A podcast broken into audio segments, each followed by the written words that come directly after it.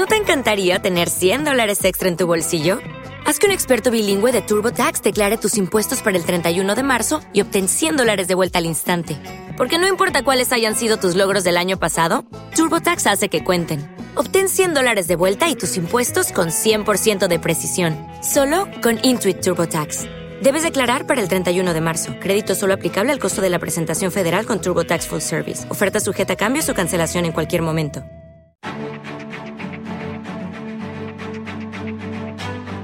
En Capital Intereconomía, el consultorio de bolsa.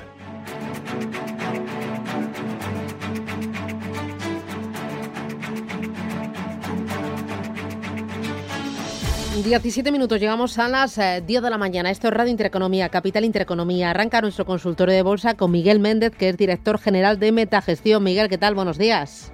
Buenos días, Susana, ¿qué tal? Eh, oye, estamos hoy un poco descolocados con Farmamar. Ahora, eh, bueno, esta mañana estaba cayendo en torno a un 9%. Ahora, a ver que vea, ahora recorta menos, un 2,70%. ¿Ha pasado algo que, se nos haya escapado? No trabajo, Farmamar. Vale, vale, no lo trabajas y tampoco lo sigues directamente, nada. No, no, no, no, Era por si acaso. Especialmente la vale, vale, vale. Era por si habías visto tú algo porque estábamos ahí un poco descolocados y no sabíamos a, a qué se debía. Bueno, eh, ¿qué tal? Eh, ¿Cómo ves el mercado? Bueno, pues la verdad es que eh, estamos en ese impasse de espera en el que no sabemos si el IBEX va a acabar subiendo o no, en el que el mercado americano está consolidando. Yo creo que para tener un nuevo tramo alcista, en el caso del IBEX 35, la verdad es que nosotros estamos muy positivos con la banca. Por primera vez en mucho tiempo empezamos a ver que, hay posibilidades de, revalorización. Y si fuese así, pues probablemente el selectivo, que está muy bancarizado, pues pueda tener un nuevo tramo alcista hasta la zona de 8.400, aproximadamente 8.500. Eh, por la parte de abajo hay que seguir vigilando la zona de gran control, que más o menos está en los 7.900 puntos, pero en líneas generales es un mercado bastante plano, consolidando, en el que todavía no se ha descontado esa mejora de la incidencia que yo veo, Susana, y repaso todos los días, eh, más o menos va descendiendo en torno al 10% diario, dependiendo un poco la comunidad autónoma, pero aproximadamente hay un 10% de descenso en la incidencia. Si, si los políticos eh, hiciesen las cosas bien y no volvieran a relajar las medidas de forma prematura y siempre y cuando con respeto de, la cepa subsahariana que, tanto aterra a los verdaderos especialistas, eh, yo creo que y se implementa la vacunación con un ritmo adecuado, yo sigo pensando que podemos tener un mes de julio-agosto brillante. Compañías de turismo, vuelvo a reiterar una semana más tirando, Meliá, Iberia, Airbus, Amadeus, NH Hoteles. Está el mercado empezando a darse cuenta de todo eh, el potencial que hay en este tipo de compañías en detrimento de utilities y valores más defensivos que en los que ahora pues hay que tener menos peso y ahora no es ese no es su momento. Yo creo que hay que estar más en posiciones más agresivas. Eh, posiciones más agresivas a qué te refieres pues todos esos sectores cíclico eh, petroleras que lo están haciendo bien. Lo tenemos al petróleo en 60 y medio a mí me da la sensación que vamos a ver un petróleo en verano cerca de los 80 75 80 dólares por lo tanto, hay upside en, Repsol, en todas las petroleras americanas, Apache, Occidental Petroleum, Marathon Oil, hay, hay upside por ahí. Eh, también las materias primas lo están haciendo bien. Eh, ayer veía que el platino es la materia prima que más, que más está subiendo en el año junto con el estaño. Eh, todo el tema turístico. Ayer veíamos también compañías como Royal Caribbean Cruises o Carnival que también despuntaban en Estados Unidos. Eh, vuelvo a reiterar aquí Media, Iberia, etcétera, aerolíneas, turismo, petróleo, todo el ciclo, minería, eh, materias primas, está yendo bien. No hay que olvidarse de la tecnología, que sigue por buen camino, los valores grandes como Microsoft, como Nvidia, incluso AMD, pues siguen estando ahí, eh, y hay que seguir en el punto de mira. Lo que pasa es bueno, es verdad que el small cap está dando un poco más de dinero ahora mismo, el Russell se distancia en lo que va de año en performance respecto al Dow Jones, Nasdaq y S&P y bueno, pues hay ese plus que mientras podamos lo podamos aprovechar. No hay que descartar tener que volver a posiciones defensivas o, menos, o de menos riesgo a lo largo del año, pero bueno, dejemos como siempre decimos aquí en Metagestión que el mercado nos hable que nos, nos diga lo que tenemos que hacer y que nos diga por dónde van los flujos. Eh, adaptación todo, todos los días es la clave. Ya. Eh, oye, en otras ocasiones hemos hablado bastante de hidrógeno porque hay algunos oyentes que han preguntado por compañías cotizadas en Estados Unidos relacionadas con hidrógeno. Y es que últimamente en la prensa veo que día sí día también hay noticias relacionadas con esta materia prima. Eh, ¿Te gusta este tipo de compañías y este tipo de temática? Pues mira, justo cuando la prensa habla, Susana, yo ayer prácticamente en Metavalor Internacional reducía una gran parte de la exposición que tenía en Fuelcel, y aunque no hemos reducido del todo, eh, a mí me parece que se ha agotado un poco el movimiento, que toca una consolidación, que toca un descenso, una corrección, son valores agresivos, han subido mucho, yo empecé comprando Fuelcel a 3, ha llegado a 30, está ahora en niveles de 24, 25 dólares y toca plegar velas y irse a otros valores. No digo que no tenga su oportunidad a lo largo del año, que la volverá a tener, pero cuando todo el mundo ya conoce algo es justo cuando hay que hacer lo contrario. Por lo tanto, eh, viendo un poco la debilidad de la serie en estos últimos días, pues creo que hay que reducir, sinceramente. Hemos recomendado mucho esta serie a lo largo de los últimos meses, ha salido muy bien, pero ahora tocan otras. O sea que creo que el hidrógeno tiene futuro pero el mercado ha descontado muy rápido con esa no solamente Fuelce, también ayer Plus Power subía eh, también Bloom perdón eh, sufría eh, también Bloom Energy tenía ciertas correcciones durante el día, por lo tanto es un sector que ha dado mucho dinero, pero que hay que dejar un poco en stand-by ahora mismo. Y, otra cosa, me decías cíclicos. cíclicos hay que metes mm, acereras, autos, turismo también. ¿Qué, ¿Qué metes en cíclicos? Todo lo que es... A, mí las petroleras me gustan mucho en líneas generales, eh, todas las petroleras, tampoco voy a desgranar toda la cartera. Vale. Eh, nos gusta el uranio, nos gusta mucho el uranio, nos empieza a gustar el platino, eh, sector turístico evidentemente también, todo lo que es minería también, ojo al Bitcoin, ¿Ah, porque yo esta semana realmente mis valores, los que más están aportando a Metavalor Internacional, eh, tienen que ver con, con la evolución del Bitcoin y probablemente estamos llegando a un punto en el que haya que recoger el dinero, pero todos los valores relacionados con blockchain pues lo están haciendo muy bien. Voy a poner, por ejemplo, el caso de Evan Internacional, que es un, un chain chino que lo está haciendo muy bien. Eh, pero en líneas generales, todo, todas las posiciones van orientadas un poco al riesgo, eh, un poco con la mira puesta en, en, volver a valores tradicionales que tienen que van a tener upside una vez que acabe un poco el furor del small cap y del, y, del cíclico. Ahora mismo con rentabilidades por encima del 30% en valor internacional y del 34% en el plan de pensiones, pues mi mente ya empieza a pensar también que aunque hay que seguir, porque al final trabajamos para los partícipes, pero también hacer un poco de, control del riesgo eh, cuando nos toque, porque de momento vuelvo a decir, es que sigo viendo dinero en valores de riesgo. Vale. Oye, voy con los oyentes. Empiezo por Juan. Buenos días, Juan. Hola, buenos días. Dígame. Quería hacer un par de consultas a Miguel. Eh, estoy en dos compañías americanas, ambas en beneficios. Una de ellas, el ticker es eh, Tarragona, Roma, Silofón, eh, Cádiz. Y la otra es Gebo. En ambas estoy en beneficios. ¿Qué, qué opinas si hay que seguir o hay que empezar a, a, recoger? Gracias. Muy bien, gracias. Bueno, vamos a ver, en el caso de, de Gebo, de la compañía, eh, bueno, es química al final, ha subido mucho. O sea, esto, esto en diciembre estaba Susana 2 y está a 13. Eh, el gráfico no tiene mal aspecto, solo que hay un grado de, hay una resistencia muy importante en niveles de 14, 15 dólares, está cotizando a 13.80. Probablemente pueda seguir subiendo, pero no lo tengo claro. Yo personalmente para no ser el más avaricioso del mundo, le diría al oyente que hay que recoger. Aun cuando siga subiendo, recoja, porque seguro que tiene unas plusvalías brutales. Por lo tanto, mm, yo recogería. Y en el caso de la otra compañía que nos decía, Transenterix, eh, esta es una compañía de 700 millones, chiquitita, aún con pérdidas, eh, medical devices, son todo el tema de aparatos médicos, que es, es, una industria que la verdad es que ha ido muy bien, pues también un poco más de lo mismo. Arrancaba el año en niveles de 0,70 y está a 6 es una salvajada. Eh, la verdad que cuando uno ve el aspecto del gráfico mensual, invita a tomar posiciones porque está dibujando una zona de, de, de sopera muy alargada que invita al optimismo, podría irse a 10, pero yo aquí lo que haría es a lo mejor no cerrar directamente, pero sí tener, tener un nivel de stop en 5-10. Sé que es un stop con bastante distancia de los 6-10, estamos hablando de que representa aproximadamente 90 céntimos, que es un 15%, pero es que tiene posibilidades de irse a 6, a 10. Por lo tanto, no cerraría la posición, pero sí tendría una zona de control en torno a los 5, 5, 10. José, ¿qué tal? Buenos días. Sí, buenos días. Mm, ¿Qué tal? Eh, muy bien. Mira, soy José Jorba de, Barcelona. Eh, mira, eh, Miguel Méndez, ¿puedes coger papel y boli? Dos, tres valores, no más, ¿eh?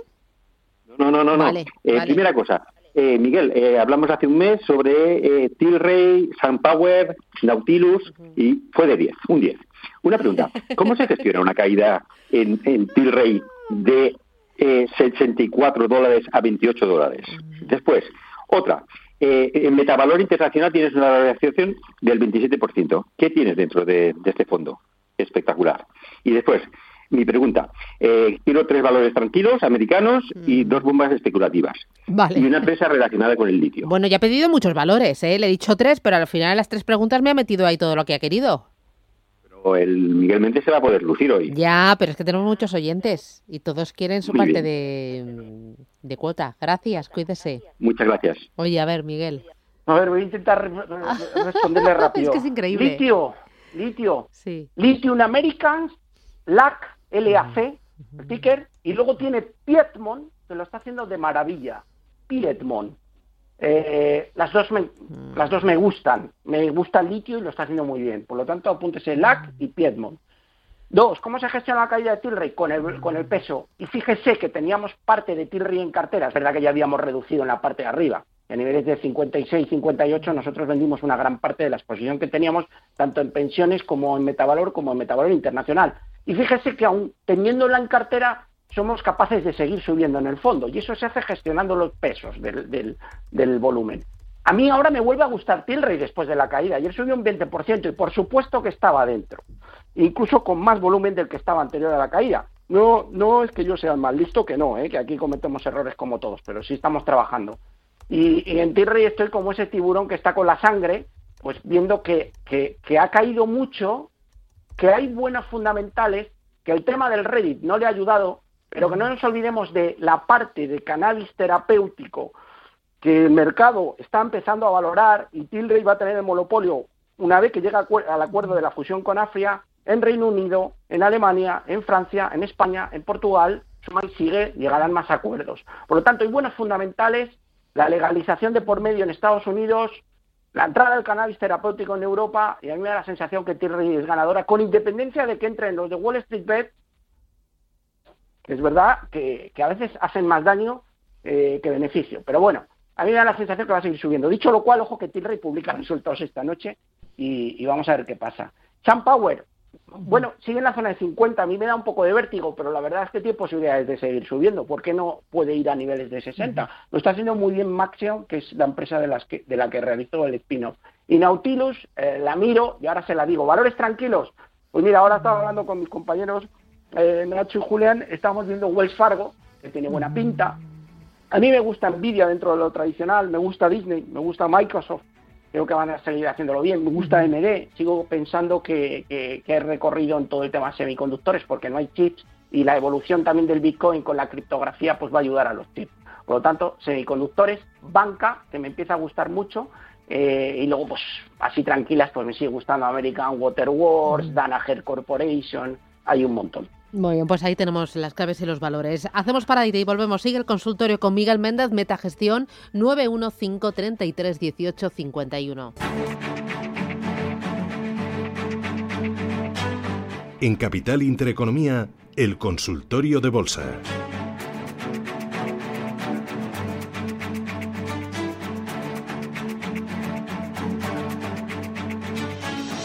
Con Miguel Méndez de Metagestión. Oye, Miguel, eh, vamos a repasar un poco las eh, carteras, tanto la Metamérica, el eh, Meta Internacional, ¿no? ¿Lo llamáis Metagestión Internacional? Metavalor Internacional. Vale, y luego el que invierte en España. Cuéntame qué cambios habéis hecho. bueno, en el Metavalor seguimos con la misma estructura, mucha diversificación, tenemos un poco de todo y seguimos como te he comentado antes, pues con turismo, petroleras, y bancos, eh, en líneas generales es la mayor exposición en esos sectores. Internacional, pues tenemos, como te comenté, también un poquito de, uranio, tenemos bastante petróleo, tenemos algo de minería, tenemos algo relacionado con Bitcoin y blockchain, eh, tenemos algo relacionado con healthcare, con eh, vacunas. ¿Qué tienes relacionado con Bitcoin? Pues Evan Internacional es una de las compañías que tengo y tengo alguna otra más.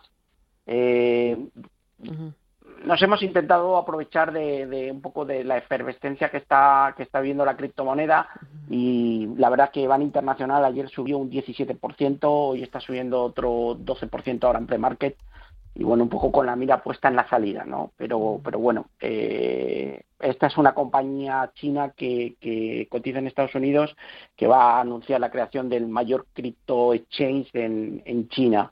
Por lo tanto, se está beneficiando de forma fuerte de, la subida del Bitcoin. Pero ya te digo que aquí ya con la mira con la mira puesta en la salida más que más que en la entrada. Y luego, pues, bueno, hay un poco de Silo también, eh, que nos fue muy bien con resultados. Para esta semana me gusta mucho una compañía que publica mañana antes de apertura de software que se llama NICE, NICE, eh, y es una compañía que probablemente incorporemos, incorporemos a la cartera de cara a resultados. Y bueno, luego hay compañías de private equity como Partner Group Suiza, que a mí me gusta, compañías como Fer Solar, que siguen dentro del portfolio. Eh, y bueno, en línea general es un portfolio que sigue siendo teniendo una beta, una beta relativamente alta. Eh, en el caso de Metamérica, bueno, pues ahí tenemos compañías como Wells Fargo, que hemos dado entrada. Seguimos compañías con compañías de uranio como puede ser Cameco, que está teniendo, la verdad es que eh, una performance muy buena y sigue habiendo compañías como Constellation Software que publicaba de resultados estos días atrás eh, que siguen eh, mostrando que tiene un management buenísimo, o compañías como AutoZone o como Aurelia Automotive que tienen unos fundamentales fantásticos. Eh, bueno, tenemos un mix de buenos fundamentales y de riesgo que está dando muy buen resultado y con las miras puestas en los mercados, vamos a ver si siguen los cíclicos y todo el value subiendo, eh, pero en el momento que veamos que, que, puede haber una parada, pues volveremos a nuestros valores tradicionales y, si hay que adoptar un perfil eh, defensivo o más conservador, pues lo, adoptaremos. Vale. Pero en líneas generales están viendo todos los fondos muy bien. Estamos en todas las categorías en el número uno. Y bueno, pues con humildad y disciplina y la cabeza abajo. Y como dice el Cholo Simeone, partido a partido, aquí sesión a sesión, pues intentando hacerlo lo mejor posible para, para, para la gente que confía en, la gestora. Otra cosa, cuando has hablado de uranio, que lo has mencionado un par de veces, uranio, em, ¿a través de qué empresa? Bueno, pues ah, está, como bien he dicho, Cameco y luego también hay, hay otra compañía que nos, nos gusta especialmente que se llama Energy Fuels, eh, que lo está haciendo muy bien y que creemos que todavía puede tener upside. Eh, está el ticker son 4 U's, U, U, U, U, y bueno, pues es otra de las que de las que nos gusta. Vale. Voy con David, buenos días. Hola, buenos días. Dígame. Mira, yo quería preguntar a, nuestro gran experto Miguel, precisamente era de cuatro cuatro empresas, eh, voy a dar los tickets y para ser rápido, para dejar a otros oyentes. Y, la primera era la que ha hablado él, eh, Energy Fuels y sabe de soporte y resistencias también de NextGen, Energy, el ticket es eh, Navarra. no le oigo, no le oigo. ¿eh? No, es que se le oye ah, fatal, como si estuviera en una cueva. ¿Me, oyes? Sí. E, es eh, Navarra, Silofón, España. La siguiente, Dinamarca, Navarra, Navarra. Vale. Y la última, la última es eh, Uranio, América, Madrid, y Y. Muy bien, pues intentamos ayudarle. Gracias. muy amable. Eh, ¿Alguno de estos lo tienes? Bueno, ha nombrado en el vale. que sí que la tenemos, que, te la acabo de comentar. A ver, técnicamente, pues, pues la verdad es que es una compañía que ha estado muy devaluada durante los seis últimos, siete últimos años y ahora es cuando toca intentarlo. Eh, quien haya estado aquí, pues, pues no ha tenido retorno los últimos seis años, pero ahora está empezando a despertar. Está a niveles de 6,13 dólares.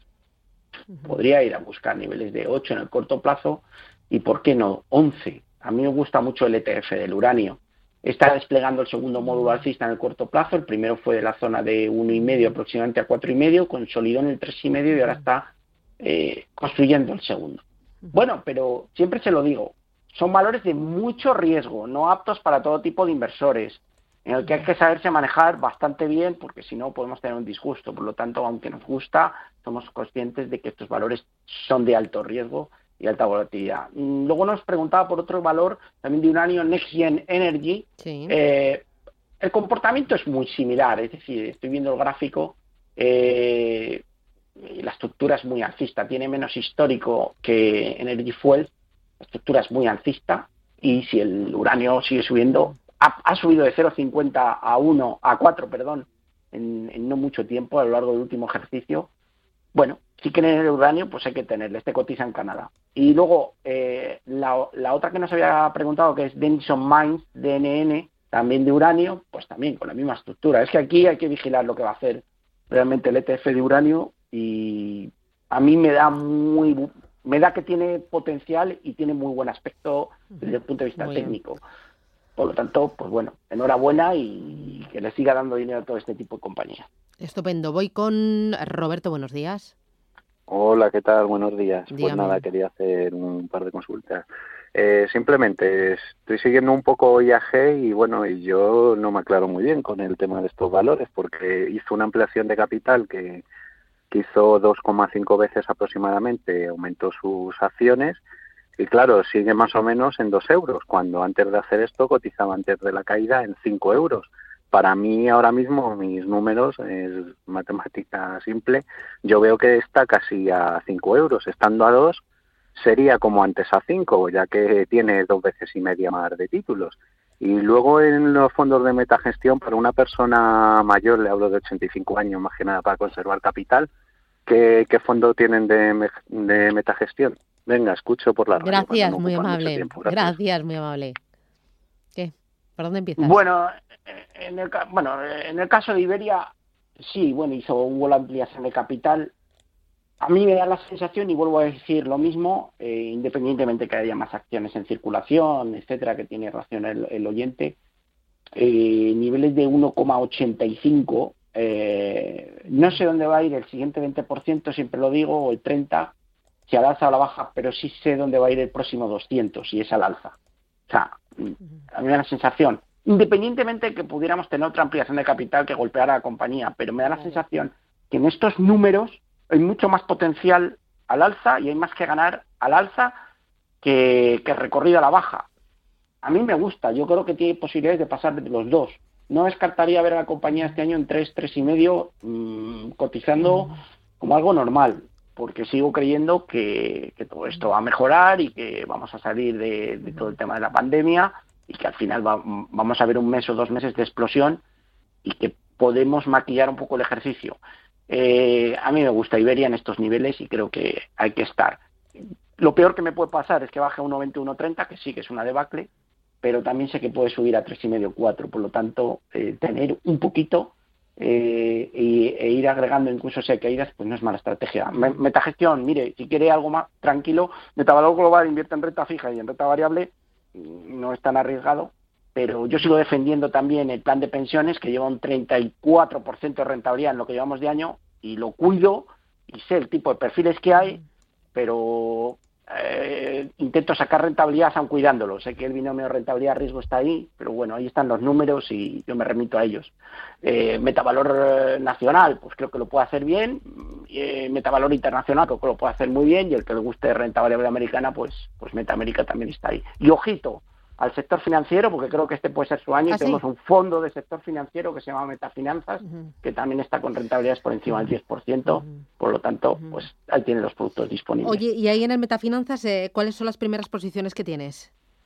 Pues ahora mismo estamos más metidos en banca, hemos optado antes por un sector financiero un poco más conservador, ahora mismo invita a pensar Wells Fargo, Bank of America, Santander, Societe General, toda la banca nos empieza a gustar mucho y tenemos nuestra, nuestra principal ponderación y el peso directamente en bancos, no en sector financiero como podrían ser eh, aseguradoras o sector financiero tipo private equities. No, ahora estamos en banca, el SX7E empieza a dar muestras de recuperación, tiene pendiente romper la recta directriz bajista, está topándose con ella, eh, a mí me da la, la sensación que el sector financiero europeo y el americano pueden hacerlo muy bien este año y de momento la verdad es que hay ganas, por lo tanto estamos ahí con bancos en primera línea. Muy bien. Eh, oye, voy con la última. Rafael, buenos días. Eh, buenos días. Dígame, Rafael. felicidades por el programa y felicidades al crack, ¿vale? Sí, al crack. al crack, ahí está. Me voy a hacer un tatuaje de... en vez de amor de madre, voy a poner amor de Miguel. Bueno, esto, es la primera vez que me lo dicen, lo del tatuaje. ¿eh? Esto, esto sí que ya, bueno, pues, vamos, no sé. Pues, pues desde luego que más argumentos tiene que muchos otros tatuajes, ¿eh? Por lo menos en mi caso.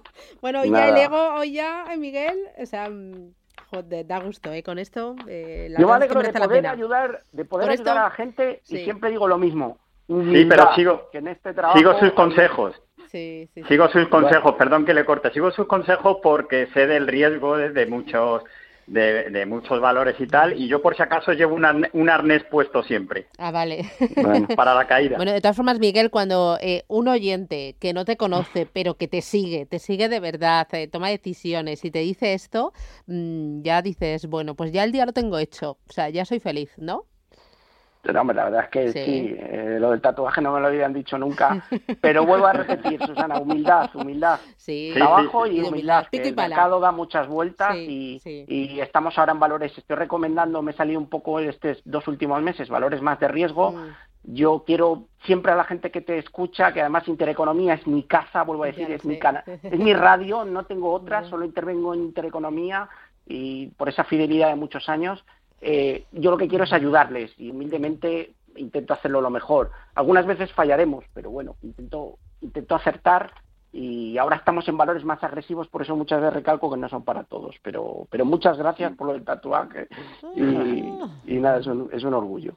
Bueno, bueno eh, le, preguntaba algún valor, sí, a ver, dígame. Sí, en, mi consulta más que en la parte técnica, que ya he hablado de ello un poco, es en la parte fundamental y es por qué yo me debería de fijar en las empresas que se dedican a la minería y al reciclaje del uranio tipo UUUU, Energy Fuel. Eso es una, así sencillita. Y luego la otra, eh, estoy un poco con mucho miedo porque compré una acción de minería de, de minería de, de, Bitcoin que se llama Riot, Riot Blockchain. La compré en noviembre creo a 7.40 y está en 60 y pico. Entonces a ver si me puede decir cómo, no sé, porque tengo, estoy, ¿cómo, se, ¿Cómo se llama? ¿Cómo se llama usted? Eh, Rafael. Rafael, hay que vender. Pues eh, cada movimiento. Yo, sé que yo sé que Riot hoy, yo, yo estoy metido en tema, tengo posiciones en fondos como le como le he dicho. Eh, yo sé que Riot, eh, hay alguna otra persona que conozco que está a niveles de 3, la hemos visto muy bien de 7 a 60 multiplicado por, por, por 9, prácticamente por 8 su inversión. Puede llegar a 100, sí. Hoy va a abrir con Gap, hoy seguramente, eh, y ahora le digo lo que está haciendo. Pero yo, sinceramente, por lo menos viene subiendo un 18% hasta 70. ¿Vale? El Bitcoin está cerca de los 51.500 ahora mismo. Yo, sinceramente, al menos el 70% de la posición que tenga la vendería a mercado hoy a la apertura y ese dinero ya no se le quita a nadie. Que sigue subiendo, pues se usted con un 20... Sí. discúlpeme, pero vamos a ver, es que, es que claro, o sea, como va tan solapado a Bitcoin y Bitcoin no da señales de flaqueza y comprada, una acción comprada a 7, la subida es tan exponencial, o sea, un movimiento de un 10%, para una compra de a 7 euros significa, pues eh, es a lo mejor, pues no sé, eh, son un 100%, un 10 por un 100. Entonces, claro. Sí, no sé pero hay, una, hay un refrán muy sencillo.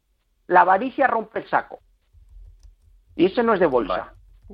Es del día a día. Es verdad.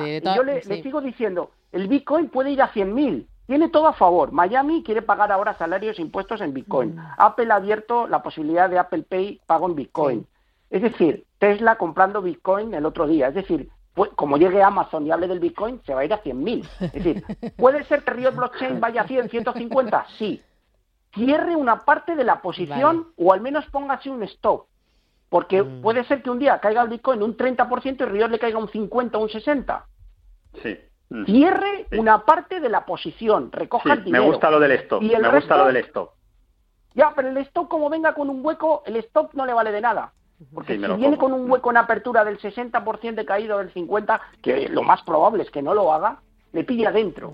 Por lo tanto, yo cogería una parte de los beneficios y la otra, si le gusta, déjela abierta. O sea, recoja el 60, 70% del dinero y el otro 30 se lo sigue jugando si le gusta. Es mi pues opinión, se lo agradezco, me lo pensaré. Pero por, porque hay que saber conformarse cuando uno multiplica por 10 la inversión. La, la avaricia rompe el saco, ¿no? Que también se dice. Total, total. ¿No? ¿No? Son también lenguajes populares, ¿no? Eh... Oye, que nos vamos. Rafael, muchísimas gracias por... Bueno, gracias. a ver si me puede decir algo de lo del uranio. Sí, lo del tatuaje lo veremos, ¿eh? Bueno, eso ya le digo que con, las con la venta de la parte de Ríos ya voy a ir pidiendo cita para, eso. Muchas gracias, felicidades. Mm, gracias. Oye, eh, y eh, por el valor que nos preguntaba, Miguel. Bueno, eh, otra vez por Energy Fuel, pues sí, estamos con él, nos gusta y vamos a ver qué pasa con el uranio, pero siempre moderen los volúmenes en este tipo de posición. muy bien. Miguel Méndez, Metagestión, oye, muchísimas gracias. Enhorabuena a todo el equipo, que sois un gran equipazo. Enhorabuena por los resultados, por la gestión y por el día a día. Pico y pala. Trabajo, constancia y humildad. Gracias, cuídate, un abrazo. Gracias, Susana. un abrazo. adiós.